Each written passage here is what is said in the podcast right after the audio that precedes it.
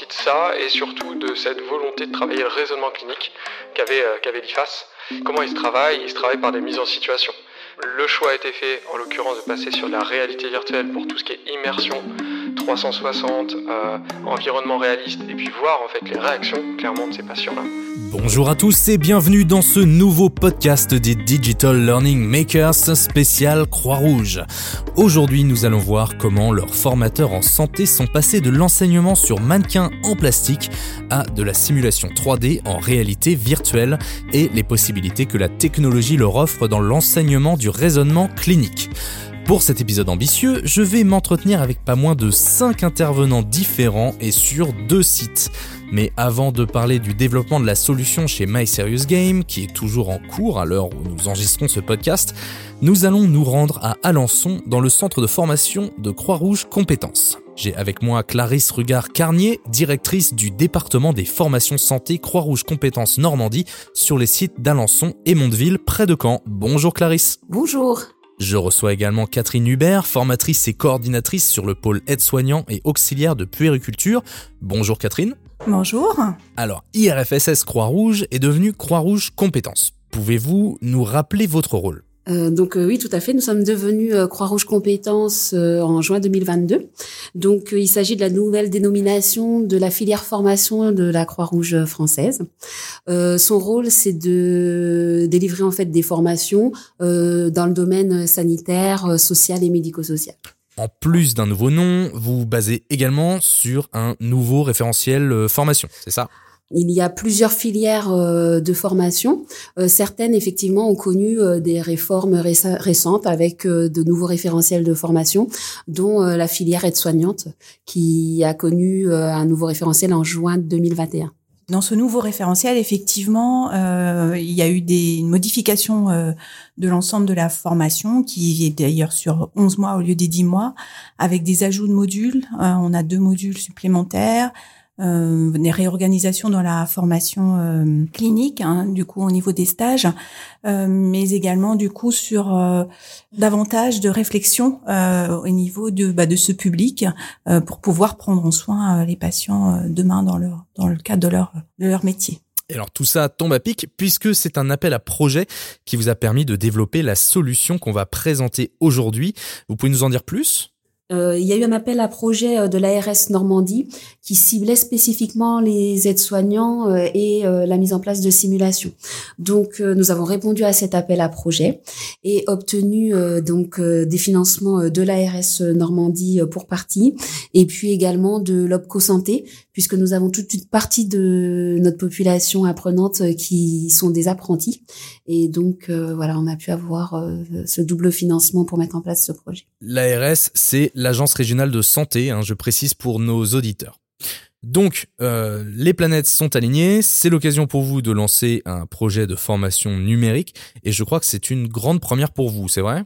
Alors effectivement, c'est quelque chose de nouveau pour nous, hein, parce qu'on était plutôt sur des, des outils pédagogiques euh, traditionnels, des, cours magistraux, euh, des travaux dirigés, des mises en situation en salle de en salle de pratique.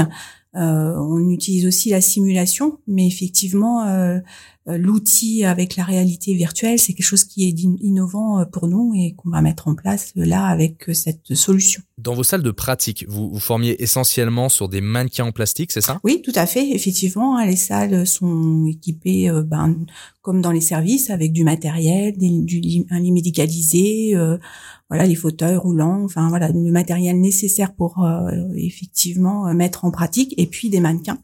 J'imagine que ce type de formation a ses limites. Qu'est-ce qui vous a poussé à franchir le pas du digital? Donc euh, sur d'autres filières du département des formations de santé, j'avais déjà des outils numériques, des simulateurs numériques, mais pas en réalité virtuelle. C'est vrai que là, on a souhaité développer et puis enrichir en fait euh, les outils pédagogiques euh, qu'on avait déjà à disposition. Donc, euh, on s'est dirigé vers la réalité virtuelle. Et puis, ça permettait aussi, parce que la formation aide-soignante est délivrée sur deux sites, et on a un site sur lesquels, en termes de locaux, on est beaucoup plus restreint. Et le fait d'aller sur le numérique, comme ça, ça permettait de pouvoir répondre aux exigences du nouveau référentiel, et puis permettre aux aides-soignants, aux futurs aides-soignants, aux apprenants, de pouvoir accéder à la simulation en santé Pour nous, c'est complètement innovant d'aller sur de la réalité virtuelle. C'est quelque chose qu'on a expérimenté d'un point de vue ludique, justement pour se lancer dans le projet. Mais en termes d'outils pédagogiques, on est vraiment là, nous, sur une première expérience par rapport à cet outil. Et pourquoi la réalité virtuelle? Quelles sont vos attentes vis-à-vis de cette technologie? Alors, euh, ce qu'on recherche, c'est vraiment le côté euh, immersif. On veut vraiment que l'apprenant, euh, sans justement avoir le, les risques, l'anxiété, soit dans un environnement plus proche de la réalité et en même temps rassurant pour lui en termes d'apprentissage. On était vraiment là-dessus. Donc, euh, quand on a eu cette idée euh, de réalité virtuelle euh, sur le plan professionnel, on a souhaité aller expérimenter le côté aussi appareillage et puis expérience. Donc, nous sommes allés tout simplement, j'ai envie de dire, dans un lieu où en fait ils proposaient des jeux en réalité virtuelle. Donc, on a expérimenté un jeu qui était plutôt sur de la, on devait résoudre des énigmes. Mmh. voilà, on était par contre plongé dans un univers un peu peu peu féerique, fantastique, fantastique. Mm. Donc ça nous a permis euh, et euh, d'éprouver, j'ai envie de dire en termes de sensations, euh, vraiment ce qu'on ce qu'on pouvait ressentir sur de la réalité virtuelle, mais aussi toute la difficulté qui pouvait y avoir ou pas justement sur les manettes, le casque. De tester le matériel. Oui, de tester le matériel. Et finalement, on s'est vite aperçu que très rapidement, en fait, on arrive à oublier en fait qu'on a des manettes ou un casque. On se vraiment euh, plongé dedans. Et euh, là, ça nous a permis de confirmer que cette méthode-là pouvait être intéressante euh, pour les apprenants. Vous êtes facilement projeté sur votre sujet de formation. Vous aviez une, une idée de comment transposer le raisonnement clinique dans la réalité virtuelle de, de manière concrète? Alors euh, donc déjà c'était euh, pouvoir créer donc l'environnement donc a été choisi. Donc euh, là ils vont être plongés dans une chambre de patients. Et puis c'était vraiment que dans cette chambre il puisse y avoir divers indices qui permettent à l'apprenant de collecter des données et puis finalement de pouvoir mettre en place son raisonnement clinique pour aboutir un jugement clinique et, imaginer des actions. Donc euh, très concrètement, ça veut dire qu'il rentre dans cette euh, chambre, euh, il voit la personne et en fait là, il va pouvoir explorer l'environnement. Voilà, mmh. effectivement, avec le but de découvrir au fur et à mesure. Alors que dans les situations que nous on peut proposer au sein de l'institut, on est plutôt sur des situations qui sont figées, hein, soit des situations sur table. Et alors que là, dans la situation, on va pouvoir effectivement euh, permettre à l'apprenant d'évoluer et que la situation évolue en fonction de lui, comment il va avancer euh, dans le jeu. Enfin, ça doit susciter chez lui une démarche réflexive euh, pour euh, bah, du coup à partir de son observation, à partir euh, de ce qu'il va visualiser, de ce qu'il va entendre. Et il va peut-être falloir devoir réagir à des imprévus, un effet secondaire, un mauvais geste ou traitement par exemple, c'est ça l'idée? Oui, c'est mmh. l'idée complètement. il va devoir faire des choix et ces choix-là vont entraîner euh, des modifications en fait de la situation et donc lui va devoir euh, s'adapter et puis surtout être en mesure euh, de pouvoir finalement transmettre en fait toutes ces informations là à l'infirmière parce qu'on a gardé aussi la notion de collaboration dans ce jeu là tel que mmh. dans la réalité en fait avec mmh. l'infirmière présente. Et on a conçu en fait euh, cet outil-là comme un outil euh, qui est accompagné, c'est-à-dire qu'il y a les formateurs qui sont présents. Mais euh, donc l'idée c'est aussi après de pouvoir déployer hein, l'outil. Et c'est vrai que après ce qu'on souhaiterait, c'est que cette réalité virtuelle, il puisse y accéder aussi de manière autonome à un certain moment. Et euh, mmh. voilà, euh, en salle euh, TP, ça c'est pas possible. Avec un mannequin, il peut effectivement aller faire du procédural sur le mannequin, mais par contre de d'avoir les modifications, bah, ça demande des acteurs, voilà, ça demande mmh. d'autres moyens. Tandis qu'avec la réalité virtuelle, il pourra s'entraîner et de manière accompagnée avec les formateurs, mais aussi de manière autonome, voilà, sur ses temps personnels. Mmh. Pourquoi avoir fait appel à MySerious Game pour développer cette solution? Quand euh, le projet euh, voilà euh, a commencé à prendre forme, on a cherché donc un prestataire. donc il y avait plusieurs prestataires de simulateurs numériques sur le marché, mais l'inconvénient, en tout cas que moi j'ai vite perçu, c'est que les apprenants dans ces simulateurs là étaient extrêmement dirigés. Et finalement leur choix avait très peu d'impact sur le déroulé futur de la situation. Donc euh, moi ce que je cherchais c'était quelqu'un qui était en mesure de pouvoir me proposer quelque chose euh, où, où euh, les choix de l'apprenant euh, vont influer sur la situation. Donc My Serious Game a proposé ça et puis surtout on avait recherché au niveau aide-soignant ce qui pouvait être proposé. il y avait deux outils euh, sur le marché, mais qui aussi était axé sur du procédural. Et comme nous, on était, on avait vraiment envie de travailler ce raisonnement clinique, euh, on est allé, euh, voilà, pour voir My Serious Game, qui a répondu favorablement, voilà, sur nos souhaits par rapport à ça. Et voilà, le contact s'est fait de manière assez naturelle, j'ai envie de dire. Donc, dans un premier temps, vous avez imaginé la solution en interne, c'est ça? On a organisé des, groupes de travail. Hein. Une fois qu'effectivement on a défini et posé le projet avec My Serious Game, effectivement après avec l'équipe du pôle aide-soignant et auxiliaire de périculture, on a effectivement travaillé euh, plus précisément sur euh, la construction du de la situation en lien avec le raisonnement clinique. Donc à ces groupes de travail ont participé euh, Valentine, Laetitia, ont participé Émilie, Nathalie Pascal, et Aurore, qui sont du coup des formatrices sur euh, le pôle aide-soignant, sur Alençon et sur Mondeville ce qui était intéressant, c'est que du côté de l'équipe, euh, donc il y avait l'expertise euh, santé et l'expertise métier euh, aide-soignant. Euh, du côté de My Serious Game, on a toute l'expertise technique, voilà. Et puis en fait, il y a un point commun qui est venu à un moment, c'était l'expertise pédagogique des deux côtés. où voilà, là, on a commencé à pouvoir construire des choses parce que bah, il y a eu ce langage commun du côté de la pédagogie et de l'outil pédagogique. Et puis bah, petit à petit, euh, l'équipe a construit euh, voilà le scénario, le jeu, et puis euh, on a passé le relais. J'ai presque envie de dire un peu euh, ça comme ça sur la partie technique. Et puis là maintenant on attend l'expérience. le test. Bah oui, parce que vous l'avez toujours pas essayé en fait. Non, on est dans l'attente là. Voilà, ça va. C'est pour bientôt, hein, dans quelques semaines. Mais euh, on a hâte, on a hâte de voir, euh, voilà, ce qu'a ce qu'a donné toute euh, déjà toute cette collaboration, parce que ça fait plus d'un an de collaboration ensemble. Mm. Et puis voilà, entre ce qu'on peut imaginer, mm. maintenant ça va prendre forme. Donc on a hâte de voir ce que ça donne. En effet, on y est presque. Donc on va se projeter un peu. Une fois la solution au point, à quel moment dans la formation de l'étudiant avez-vous prévu de la faire intervenir? Alors du coup, ça dure 15 euh, minutes environ. La solution pourrait intervenir en début de formation pour pouvoir éventuellement, en fonction du parcours de l'étudiant ou de l'apprenant avant, de voir où il en est dans son dans ses apprentissages. Et puis effectivement, on pourra réutiliser la solution plus tard dans la formation après avoir acquis certaines connaissances comme en plus on est vraiment sur une première expérience, donc euh, voilà, c'est des questions que bien évidemment on s'est posées, mais pour lesquelles on continue à réfléchir. C'est-à-dire que euh, quand on en échange, on sait que euh, d'évidence on peut le placer en fin de formation, et puis pour ce qui est en amont, bah voilà, on, on, se dit on va tester, et puis on va voir ce que ça va donner voilà, par la suite. Et combien d'étudiants vont être formés sur la solution? Alors, euh, donc comme là on est sur plusieurs sites euh, et on va l'expérimenter sur les différents sites. Donc sur euh, Alençon, on est sur à peu près, on va dire 80 étudiants.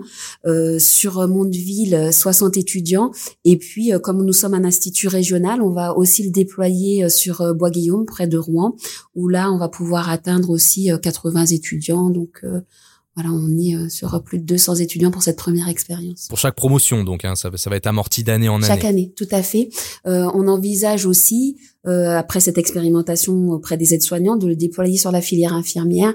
Et là, c'est pareil, ça veut dire qu'on va toucher à peu près 200 étudiants supplémentaires par rapport à cet outil-là. Et alors, parmi vos demandes à My Serious Game, vous souhaitiez un environnement sérieux, mais au ton léger. vous pouvez développer? Donc effectivement, enfin, on est, on, reste dans de l'apprentissage euh, aide-soignant. On sait que on forme des personnes à avoir euh, des responsabilités euh, dans des environnements parfois drôles, mais pas toujours. mais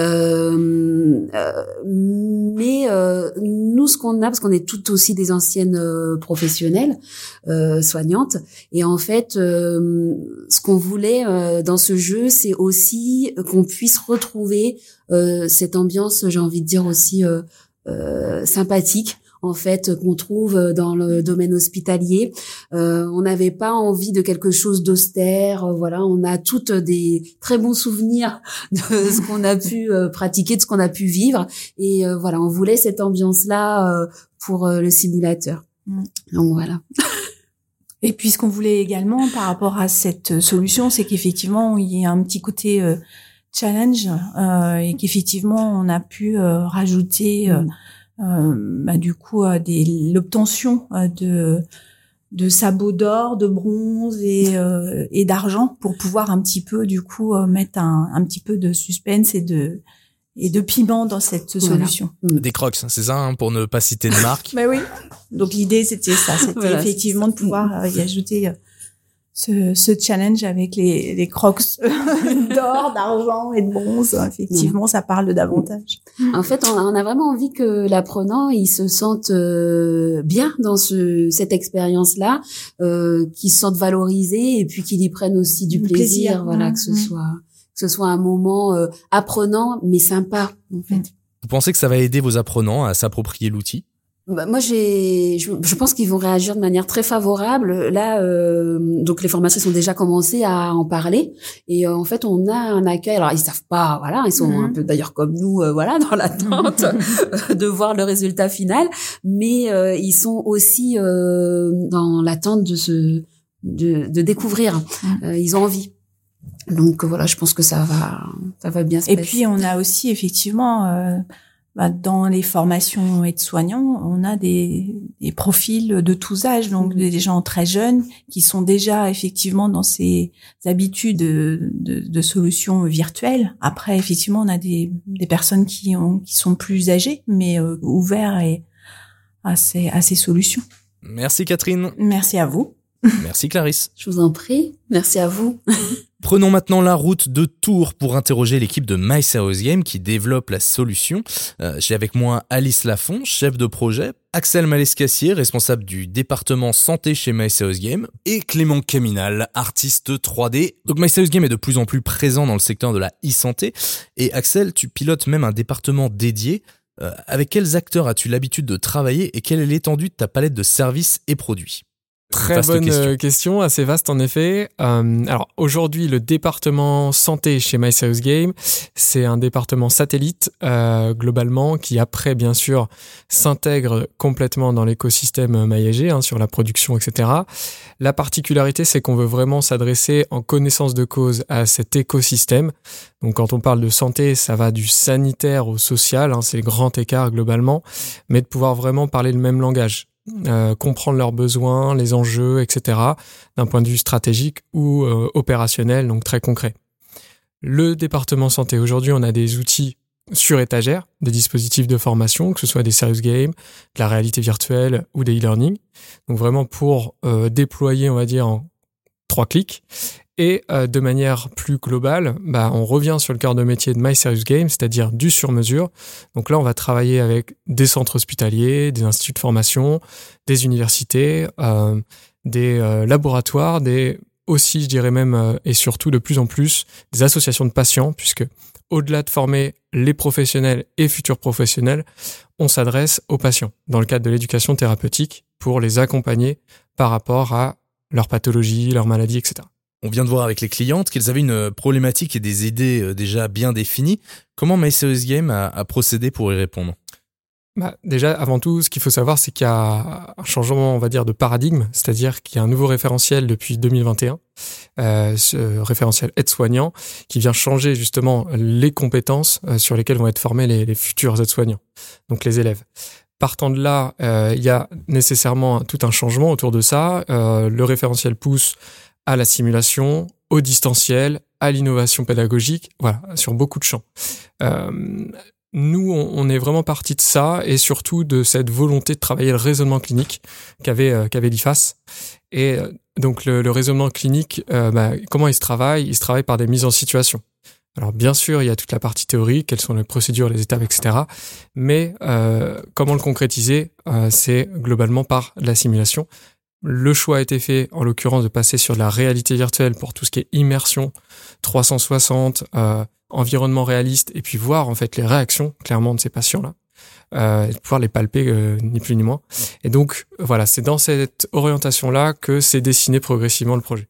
Quelles ont été les différentes étapes dans la relation avec les clientes et dans la production? Alors déjà, les, étapes, elles étaient avant même de lancer le projet, c'est-à-dire en amont de tout ça, en se disant très bien, on va travailler sur de la réalité virtuelle pour les valeurs ajoutées qu'elle propose. Euh, mais au-delà de ça, c'est qu'est-ce qu'on y met dedans? Euh, Est-ce qu'on on vient faire 15 scénarios sur quelle thématique, sur quelle pathologie, dans quel contexte, quel environnement, etc. Donc pour ça, et c'est vrai que euh, même pour nous, ça nous a beaucoup aidé, c'était le travail on va dire en amont de tout ça, des équipes pédagogiques de l'IFAS, de scénariser, de créer en fait le fil rouge, le scénario qu'elles imaginaient. Et donc nous, ça nous a alimenté euh, dans la réflexion justement pour après euh, structurer le, projet bien évidemment, mais ensuite sur la scénarisation et sur toutes les étapes du projet. Une fois la scénarisation mise en place, donc euh, nous sommes mis d'accord avec les équipes de l'IFAS et de l'IRFSS, nous avons pu commencer en fait notre travail de gestion de projet pur, à savoir la création d'un synopsis accompagné d'un ingénieur pédagogique plutôt d'une ingénieure pédagogique pour le coup. Euh, ensuite, nous avons travaillé avec euh, le game designer euh, chez MASG pour pouvoir proposer les différentes mécaniques que nous voulions proposer dans l'expérience de réalité virtuelle. Donc, nous avons travaillé sur ces étapes-là et validé ces éléments-là avec nos interlocutrices sur place, donc Clarisse et Catherine. Merci pour ça d'ailleurs. nous nous sommes même rendus sur place pour les rencontrer et leur présenter les différentes mécaniques et donc le game design document afin de pouvoir leur expliquer plus en détail en quoi il consistait et pouvoir vraiment échanger aussi en face à face euh, pour s'assurer que voilà, on avait tous le même niveau de compréhension. Donc ça, c'était super, c'était une très belle expérience. Et enfin, nous sommes passés à la partie rédaction d'un script pour euh, justement permettre à chacun de pouvoir se projeter et mettre vraiment en musique les différentes demandes qu'on avait pu identifier lors de la rédaction du storyboard et voir quand est-ce que nous allions installer justement les mécaniques qui avaient été euh, établies lors du game design document. Alors on en a parlé plus tôt avec les clientes, elles souhaitaient un ton sérieux mais léger. Comment My Serious Game répond à ce genre de demande?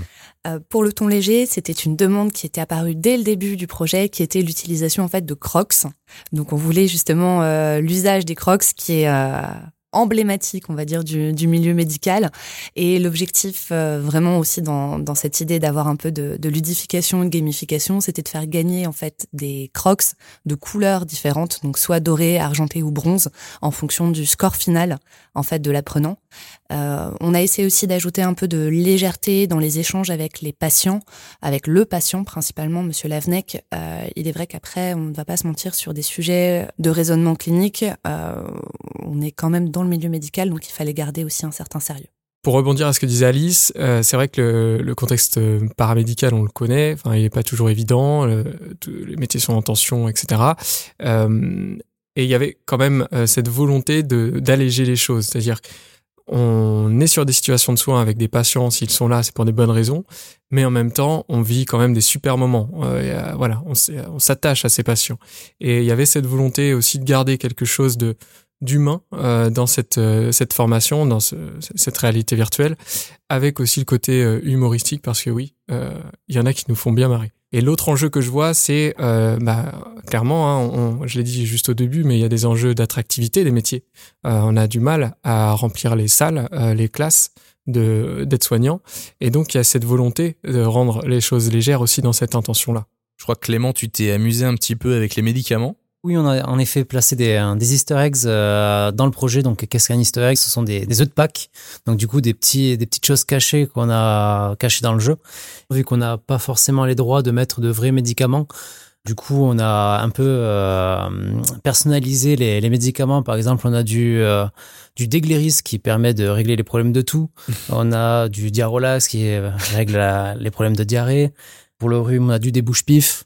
on a... Pour les problèmes d'acné, on a du Purophène aussi. Enfin, voilà, hémograble. Enfin, on s'est avec l'équipe à trouver des, des petits jeux de mots rigolos et on espère que ça fera sourire les, les, euh, les joueurs. Alors, les clientes n'avaient jamais fait de formation digitale auparavant, ni même testé de solutions en réalité virtuelle, en tout cas dans un environnement euh, professionnel.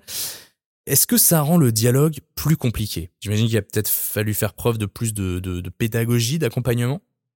Alors, je dirais pas que le dialogue est plus compliqué, mais en tout cas qu'il faut euh, dès le début en fait établir ensemble euh, un type de glossaire en fait et un type de vocabulaire qu'on va pouvoir utiliser et euh, qu'on va prendre le temps en fait d'expliquer entre nous tranquillement, pouvoir échanger par mail, le mettre dans des comptes rendus pour qu'on ait en fait cette culture on va dire digitale commune euh, qui est établie assez rapidement en fait en début de projet et qu'on va pouvoir utiliser tout au long du projet en s'assurant que voilà chacun comprend bien les termes qui sont utilisés, pourquoi ils sont utilisés, quand est-ce qu'ils sont utilisés.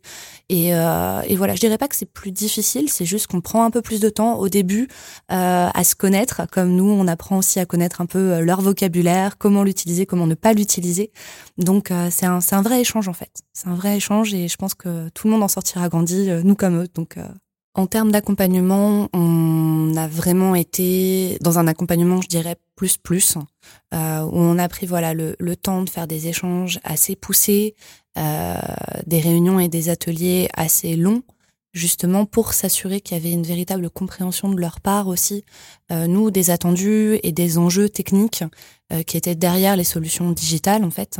Donc c'est vrai que voilà, on a pris, on a pris le temps on a pris le temps nécessaire pour s'assurer encore une fois que tout le monde se comprenait bien et euh, avoir une véritable approche pédagogique et bienveillante euh, les uns envers les autres. Comme je le disais, on ne parle pas forcément le même vocabulaire, on vient pas forcément des, mêmes mondes professionnels. Donc euh, il a fallu voilà se, se donner ce temps-là pour, pour échanger. Après justement autour de tout ça, euh, c'est là où on met en œuvre, on va dire, là où on met en lumière notre méthodologie euh, d'ingénierie de formation digitale, donc qui est, qui est certifiée par l'AFNOR, qui nous amène à calibrer ces choses-là. C'est-à-dire que ça se définit en amont. On sait avec quel euh, partenaire on va travailler. Là pour le coup, je parle vraiment de partenaire. Comme disait Alice, vraiment du, gagnant-gagnant. Euh, mais on, tout ça, c'est défini. On, on, commence pas le projet en ayant des surprises dans tous les sens. On, on sait comment on va fonctionner. Et donc, c'est en fonction de ces calibrages-là euh, que les projets vont être peut-être plus approfondis sur l'ingénierie et peut-être plus en autonomie de notre côté sur le développement et inversement. Donc voilà, c'est vrai qu'il y, a eu euh, des temps d'échange euh, complet, euh, abouti et, euh, et, renforcé parfois, euh, voilà, mais ça, ça, aboutit à chaque fois à des, à des bons retours, à des bons comptes rendus. En tout cas, c'est ce que j'en ai suivi moi de, de loin. Alors pour ceux qui débutent également dans la formation numérique et la, la réalité virtuelle, Clément, est-ce que tu peux nous expliquer le, le concept de réalité virtuelle et ce qu'il va apporter aux apprenants? Le principe de la réalité virtuelle, c'est que à la différence d'un jeu classique, c'est que on vraiment rentre dans l'univers, on est complètement immergé. Comme matériel, on utilise du coup des casques qui se mettent du coup sur les yeux. Il y a différents types. On a du euh, des Oculus, euh, des Valve Index.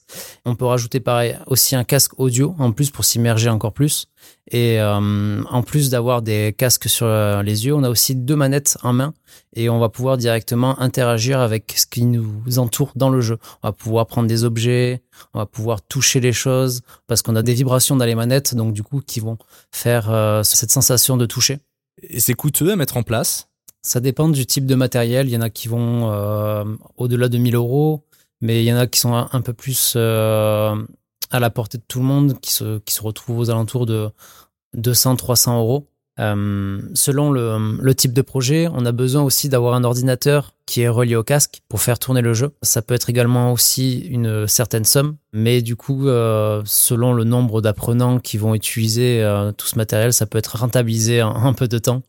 Après, ce qui est intéressant aussi de préciser, c'est qu'on part pas de zéro sur ce projet-là, puisqu'on a déjà un projet euh, de réalité virtuelle et de serious game d'ailleurs, qui s'appelle Premier Pas, un dispositif euh, qui est déployé depuis 2019 maintenant, au sein d'ailleurs euh, qui, est né en Normandie, donc euh, que l'équipe d'Alençon connaît, et sur lequel on a déjà un certain nombre de retours, puisqu'il y a un grand nombre d'IFAS qui l'utilisent aujourd'hui. Donc on a, euh, on est parti de ce même socle déjà technique euh, avec les mêmes euh, kits, etc. Ce qui permet aux IFAS qui ont déjà premier pas de pouvoir s'approprier ce projet demain. Ça, chacun verra. Et puis après, de pouvoir aussi capitaliser sur les retours qu'on nous a fait au fil du temps, notamment sur le réalisme, sur le patient qui nous suit, sur l'immersion, sur voilà l'ergonomie, la manipulation, etc. Comment on crée un environnement hospitalier réaliste quand on n'est pas un professionnel de santé? Euh, Déjà avec euh, des références photos. Là, on avait la chance du coup de pouvoir venir sur place avec euh, l'équipe, pouvoir prendre plusieurs photos de leur environnement. et grâce à ces photos modéliser, texturer et mettre ensuite en place en intégrant tout ça dans un logiciel comme Unreal. Donc c'est la première fois que tu modélises un environnement sous Unreal 5, qui je crois est le moteur utilisé notamment par les jeux PlayStation 5. Qu'est-ce que ça change par rapport à Unity que tu utilisais auparavant? Les, moteurs de jeu comme ça se ressemblent, mais Unreal fait des choses de façon très réaliste automatiquement ce qui est vraiment bien pour un, moteur de jeu, à la différence d'Unity où même s'il est un peu plus friendly, alors friendly, euh, on va dire que c'est plus euh, facile d'accès. Unreal est un peu plus compliqué, mais euh, on va peut-être pouvoir un peu pousser plus facilement dans le réalisme et avoir des lumières qui se rapprochent de la réalité. On peut arriver à avoir des rendus assez spectaculaires et peut-être aussi même avoir des performances assez optimisé. Ok, donc c'est euh, beaucoup plus puissant, quoi. T'es, euh, allé à quel niveau de détail dans la, modélisation? On a essayé de pousser le réalisme euh, à son maximum en prenant des, des textures réalistes, en, prenant, en se basant sur des photos. C'était la première fois, je pense, qu'on arrivait à un taux de réalisme aussi avancé sur nos projets. Et on en est fiers. Ok. Et Axel, bah, comment t'expliques finalement cette percer des nouvelles technologies et de, la, réalité virtuelle dans la formation en santé? Euh, Percer des nouvelles technologies dans la formation en santé, alors il y a sans surprise, euh, un contexte sanitaire qui a entraîné beaucoup de changements. Euh, donc tout le monde connaît, on va pas refaire la, la boucle. Mais au-delà de ça, c'est une prise de conscience, je pense, des enjeux en France. Hein. on voit même au niveau gouvernemental, au plus haut niveau, des prises de conscience de ces enjeux-là d'aller sur le numérique, euh, de pouvoir améliorer la qualité des soins, pouvoir avoir suffisamment de professionnels, des professionnels bien formés, et notamment donc par euh, ce biais-là, euh, le numérique. Il y a tout un écosystème sur la e-santé qui est en train d'exploser avec porté par une délégation nationale de la santé, agence du numérique en santé, etc. Voilà, c'est en plein essor euh, avec justement des technologies sur la partie plus formative euh, qui sont variées. Donc déjà, le e-learning est un premier gap. Hein. C'est vrai qu'on a une grosse coutume euh, au présentiel, à formation en salle. le e-learning est un premier gap et on voit de plus en plus d'innovations, c'est-à-dire du serious game, des applications mobiles et de la réalité virtuelle où là on va être vraiment sur l'immersion.